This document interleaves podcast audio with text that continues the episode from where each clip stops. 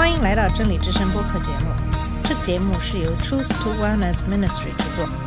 在这个节目里，我们要从一个不一样的角度向你介绍圣经和基督，带你走进一个属灵的世界。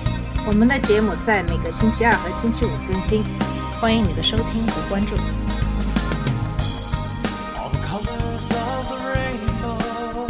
你好，我是马军，在今天的节目给大家分享马太福音二十六章三十一节到四十六节的经文，也就是彼得不认主以及在克西马尼的祷告。同样的，这段经文在马可福音、路加福音的两本对观福音书中也有相同的记载。马太福音二十六章三十一节到四十六节说：“那时耶稣对他们说：今夜你们为我的缘故都要跌倒，因为经上记着说，我要击打牧人，羊就分散了。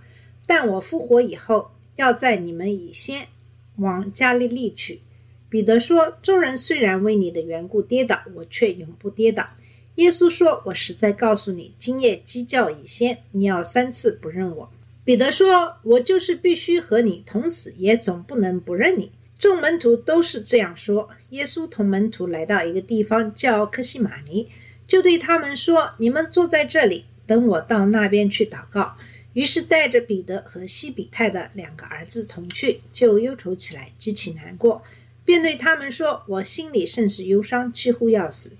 你们在这里等候，和我一同警醒。”他就稍往前走，伏伏在地，祷告说：“我父啊，倘若可行，求你叫这杯离开我；然而不要照我的意思，只要照你的意思。”来到门徒那里，见他们睡着了，就对彼得说：“怎么样？你们不能同我警醒片时吗？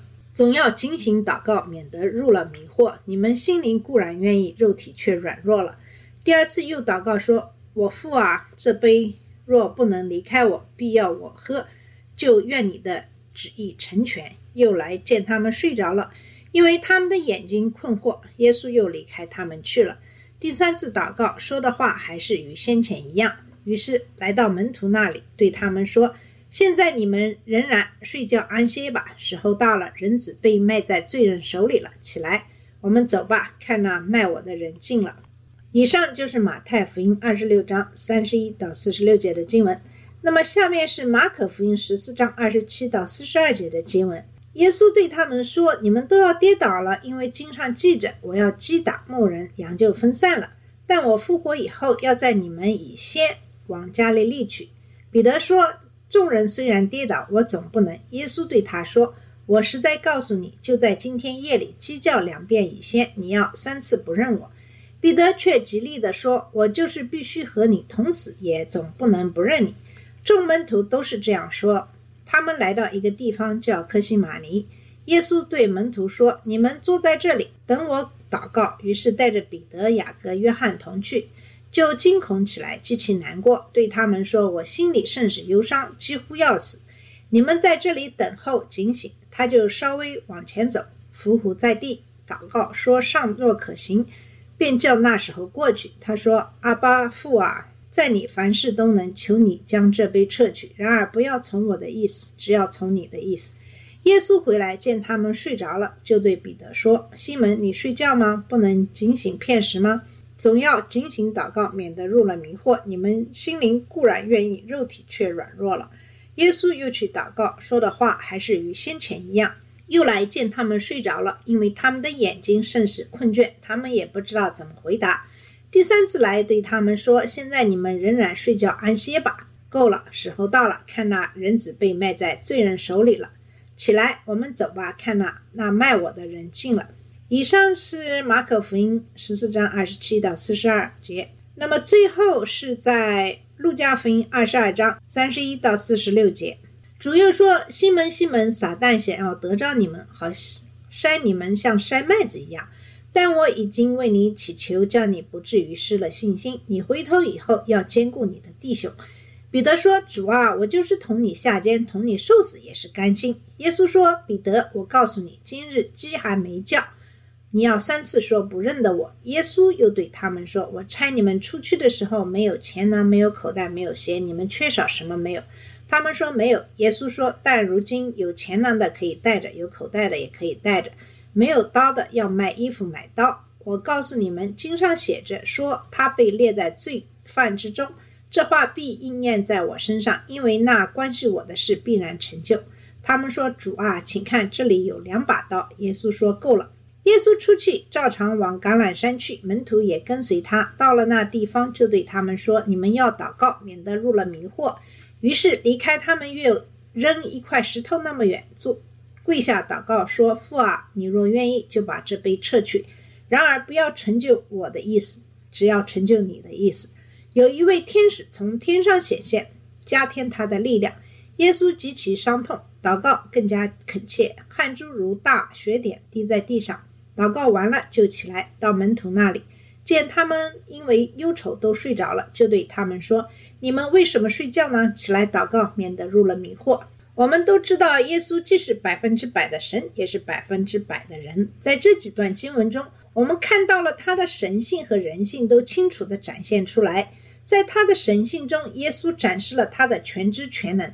他慈悲的预言门徒将发生什么，并告诉他们，在他从死里复活后到哪里去见他，从而给他们带来希望。在他的人性中，耶稣以一个面临死亡恐怖的人的方式进行祈祷。这样做，他为我们提供了一个祷告的模式。那么，在马太福音三十一到三十二节说，耶稣对他们说。今夜你们为我的缘故都要跌倒。经上记着，我要击打牧人，羊就分散了。但我复活以后，要在你们以先往加利利去。马可也是这么叙述的。门徒们很难相信耶稣真的会死。在约翰福音十六章记载，就在几分钟前，他们还对此感到困惑。尽管耶稣已经用非常通俗的语言告诉他们很多次了。现在他们再次被告知，他们将全部倒下，他们会跌倒，陷入最终，与他们宣称的信仰不一致。但他们并没有拒绝他们的信仰。出于恐惧，他们会逃离耶稣，但他们不会一直离开。而这将在那天晚上发生。耶稣说这将会发生，应验了撒加利亚十三章七节引用的经文。如果不是耶稣揭开这个面纱，揭示其含义，门徒们永远就不会明白这一点。耶稣将死在那些对他的谋杀负有责任的人手中，但实际上是天父自己在击倒他自己的儿子。以赛亚书第五十三章指出，主使我们众人的罪孽落到他身上，主乐意压伤他，使他受苦。他若将自己当作赎罪祭。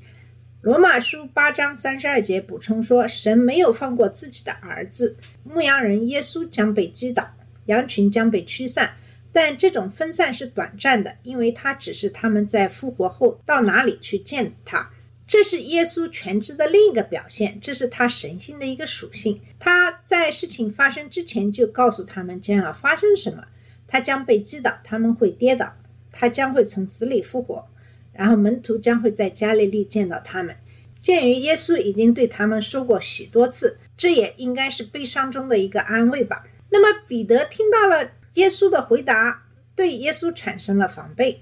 你会认为彼得此时学会了听从主的话，而不是挑战他，特别是在这个特定的问题上，因为耶稣已经在那天晚上早些时候纠正了他，就像约翰福音十三章三十一到三十八节中所记录的那样。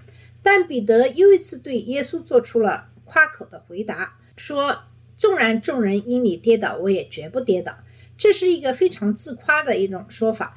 这句话和语法结构都表明彼得有点脑袋发胀，导致不相信、傲慢和对其他门徒的不屑。耶稣说，他们所有的人，包括彼得，都会跌倒。彼得实际上说：“主啊，我没有。其他这些人可能会那样做，但我不会。”马可的版本是有点浓缩了，而马太则在这里大力强调，彼得说：“我绝不会跌倒。”主现在教给彼得一个重要的教训。与全知全能的人争论是不明智的。耶稣告诉彼得，他的夸口是突然的。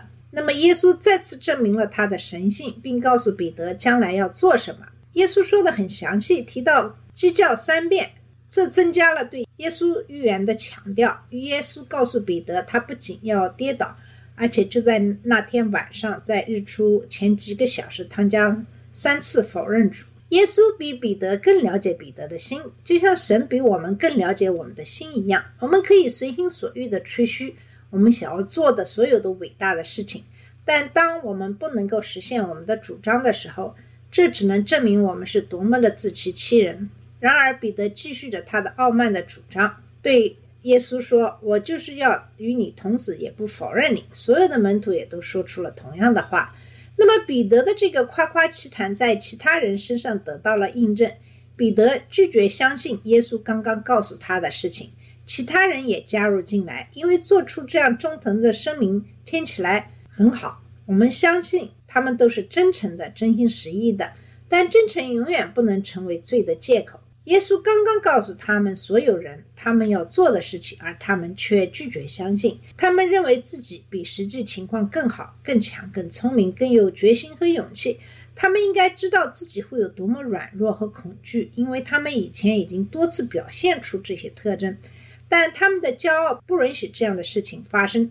耶稣说了，他们否认了这一点。耶稣没有再纠正他们。因为在他们以艰难的方式学到谦卑的伟大教训之前，这并不属于他们。所以，为了预防我们落入同样的陷阱，我们必须依靠神本身，而不是我们自己。这包括他关于我们我们不喜欢的言论。那么，在神面前谦卑是一个伟大的美德，包括承认和坦白我们的弱点。接下来的经文讲的是为祈祷的准备。那么，在马太福音二十六章三十六到三十九节，马可福音十四章三十二到三十五节，路加福音二十二章四十到四十一节，这一讨论发生在他们前往橄榄山的途中。那么，这几段经文记录了他们到达耶稣预定的地方，以及他为祷告所做的准备。这里具体的地点是一个叫科西玛尼的地方。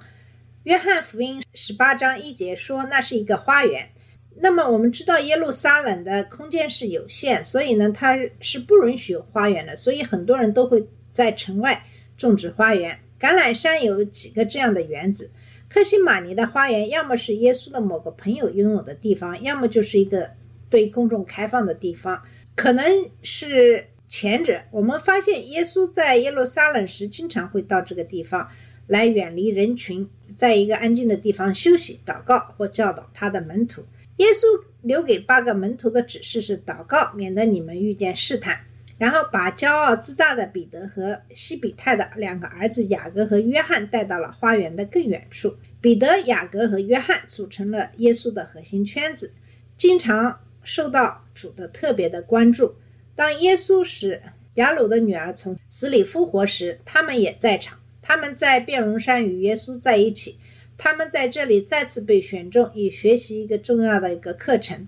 那么，即使在耶稣进入他最悲伤的时候，他也在奉献他自己。耶稣带着彼得、雅各和约翰与他同行，是为了他们的利益，而不是他自己的利益。如果他们是为了耶稣的利益，履行耶稣对他们的命令，留在那里与他们一起守望，那该多好啊！但耶稣知道他们会做什么，他希望他们能学到这个教训。他们曾夸口说他们对耶稣有多大的承诺，现在他们将了解到他们实际上是多么脆弱。虔诚从谦卑开始，因为神抵制骄傲的人，却给谦卑的人以恩典。他们需要学习的是，面对诱惑时必须对神有强烈的信心，而不是对自己。耶稣的信心来自于神，即使在这个时候，当他苦恼的时候。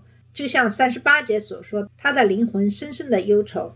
耶稣被悲痛所包围，被悲伤所包围，以至于到了死亡的地步。就像极端的恐惧或愤怒可以杀死一个人一样，悲伤也可以。耶稣悲伤的根源是什么呢？有几件事。首先，对那些骄傲和固执、不轻易吸取教训的门徒感到失望，他们拒绝相信耶稣刚刚告诉他们的事情。不到一个小时，他们就会抛弃他。彼得在黎明前三次口头否认他，这是令人失望的。但与耶稣在接下来的几个小时里面面临的情况相比，这只是一个小事。接下来，人们为第二天他将被人们拒绝而感到悲伤，对他所服侍的一些人很快就会喊着要杀他的事实感到悲伤。这是一个悲伤的来源，但与他所面临的试炼相比是次要的。对现在临到他身上的试炼感到悲哀，他是为这个试炼而来祷告的。这将是他所面临的最严重的试探，因为他的人性的弱点将被推到极限，因为他考虑到了一个不应有的死亡。人们对罪给人类带来死亡的影响感到悲哀。当耶稣使拉萨路从死里复活之前，就已经表达了这种悲痛。耶稣知道拉萨路不会一直死下去，所以他没有因为他与他的朋友被死亡分开而哭泣。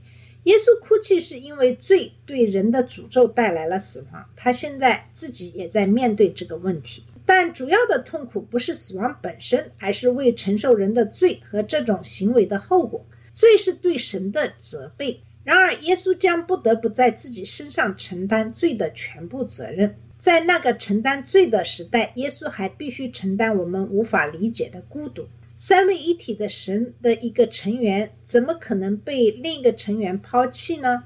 然而，这将在十字架上发生。当耶稣喊出“我的神，我的神，你为什么抛弃我”的时候，就有了这样的一个标记：耶稣是神在人的肉身中，他是与父面对面的儿子，他为自己承担人的罪，而天父转过脸来时将面临的痛苦而忧伤。耶稣进入花园深处，也就是跟门徒有一个石头的距离，然后跪下来开始祷告。那么接下来讲的就是耶稣向天父的请求。耶稣开始了他的祷告，说：“父啊，你若愿意，就把这杯从我身上挪开，但不要照我的意思，要照你的意思。”祷告的强度迅速增加，因为马可福音第十四章三十五节记录了耶稣倒在地上，马太福音二十六章第三十九节记录。了他脸朝下，他的身体姿势从跪着到面朝黄土背朝天的变化，反映了他祈求的强度越来越大。在马太福音二十六章三十九节，继续记录了他的祷告，说：“父啊，若是可以，请你叫这杯离开我，但不是照我的意思，而是照你的意思。”耶稣总是称呼神为他的父，但这次他第一次通过呼喊“我的父”来加强这种关系。马可福音十四章。三十六节补充说，耶稣还使用了“阿巴父”一词，这相当于是说“爸爸”。他还祈祷说：“凡事都能为你办到，求你把这杯从我身上拿走，但不是我愿意，而是你愿意的。”这些祈求是出于他的人性。如果有任何其他可能的方法来完成神的目的，他不想通过这个。这里有原始的人性，这是一个痛苦中的灵魂的呼喊。这里的情感强度是令人难以置信的。路加福音二十二章四十三节说，有一位天使从天上向他显现，兼顾他。这也指出了他的人性。神不需要被强化，天使即使想做也做不到，但人却是需要的。天使可以做到。路加在第四十四节继续说，他在痛苦中非常热切的祷告，他的汗水像雪滴落在地上。耶稣的祈求是真实的，他的情绪是原始的、清楚的显现出来。然而，他完全控制着，他要顺从天父的旨意，不管这将使他个人付出什么代价。即使在人类的弱点中，耶稣的意志也是如此的强大，致力于做神面前的好事和正确的事。无论诱惑有多大，耶稣都不能被他征服而违背神完美的意志。在他身上找不到任何错误，耶稣是完全顺服于神的。这其实也是我们战胜任何诱惑的一种方法。我们不是通过斥责撒旦或赶鬼来战胜试探，就像现代属灵征战运动中的一些人所说的那样，我们不是通过咬紧牙关强行通过诱惑来战胜诱惑，我们是通过顺从天父的旨意来战胜诱惑。在我们真正相信他的方式是最好的，并顺从他之前，我们会很容易受到诱惑，以自己的方式行事。在这里，我们发现耶稣在他的人性中充分表达了他内心的情感。他希望有一些其他的方式来为人赎罪。然而，耶稣完全顺服于天父的旨意，不管他要为之付出怎样的代价。耶稣相信天父的方式是最好的。所以他希望天父的意志得到实现，而不是他自己的意志。那么，当我们面对诱惑的时候，我们应该用同样的方式来祈祷。那么，接下来讲的是门徒们睡觉。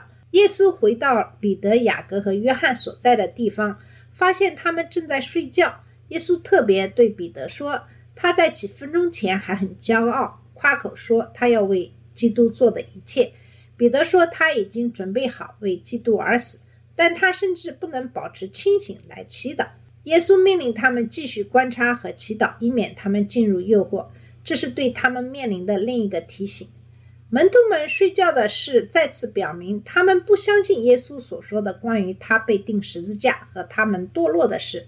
如果他们相信，他们就会勤于祷告。对即将发生的事情的忧虑会给他们注入情感的能量。相反，他们的行为表明他们不相信。他们并不是拒绝耶稣所说的，而是不想相信他。睡眠也可以是一种逃避我们不想处理的事情的手段。我想，我们大家都有可能会有这样的一个经历，也就是当我们必须处理一些令人难以接受的事情、令人不快的事情的时候，我们只想把它忘掉。想到这些事情，我们会精疲力尽，因此我们就在睡眠中找到一些庇护。那么，门徒们在这个时候其实也是想通过一些睡眠来忘掉这些事情，但是耶稣再次提醒他们要注意诱惑。并啊，请祷告。耶稣又第二次走了，然后继续祷告说：“父啊，我若不喝这事不能过去，愿你的旨意成就。”耶稣又离开彼得、雅各和约翰，走到一边去祷告。他再次就即将到来的磨难向神祈祷。我们再次发现，耶稣的决心是：如果没有别的办法，就喝下那杯。我们在这里再次看到耶稣的决心，即使在这样极端的情绪波动下。他承诺遵守天父的旨意，而不是他的人性所极力想避免的。他希望神的旨意能够被实现，而不是他的旨意。可是，在另一方面，门徒们正继续像以前一样睡觉。他们没有听从耶稣的命令，没有守望和祷告。结果是时间太晚了，一天的疲倦使他们付出了代价。他们的眼睛变得沉重，又睡着了。耶稣再次询问他们，可是他们不知道该怎么回答他。然后耶稣又离开了他们，走了。第三次，再一次祷告，说同样的话。那么，从耶稣第三次祷告中，我们可以看出他对承受人的罪的动荡的程度。这是一个坚持不懈的祷告的例子。带来这些祈求的不是死亡，因为耶稣知道他将在第三天复活。促使他祷告的不是死亡，而是他将经历的痛苦。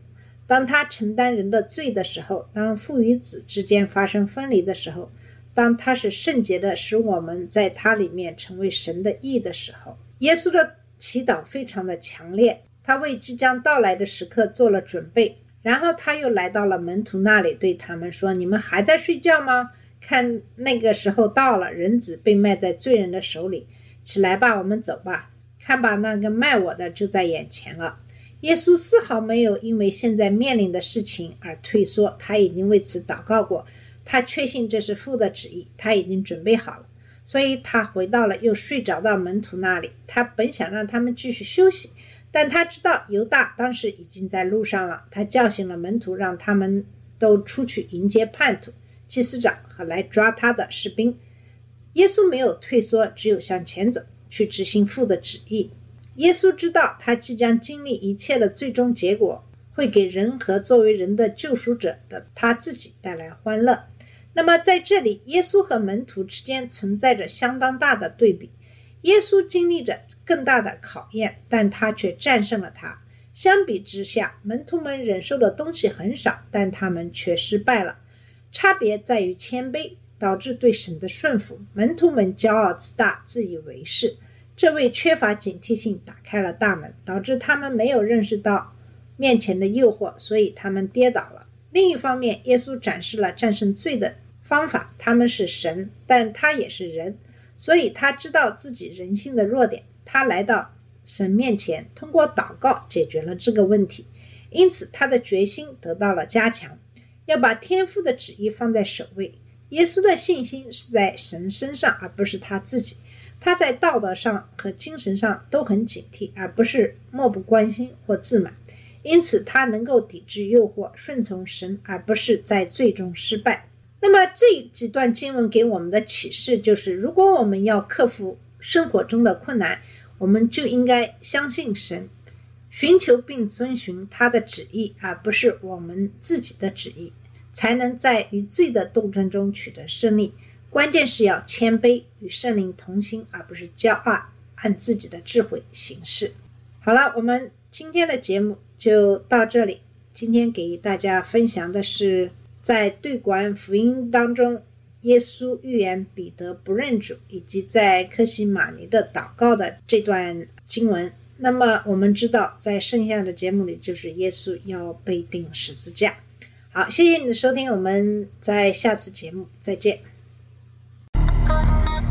这里是真理之声播客节目，真理之声是 Truth to Wellness Ministry 旗下的一个节目，由 Truth to Wellness Ministry 制作和播出。如果你有什么想跟我们分享，请给我们发电子邮件，我们的邮箱地址是 truth to wellness at gmail dot com。你也可以直接去我们的网站 www dot truth to wellness dot com 浏览更多的信息。下次节目再见。All colors of the rain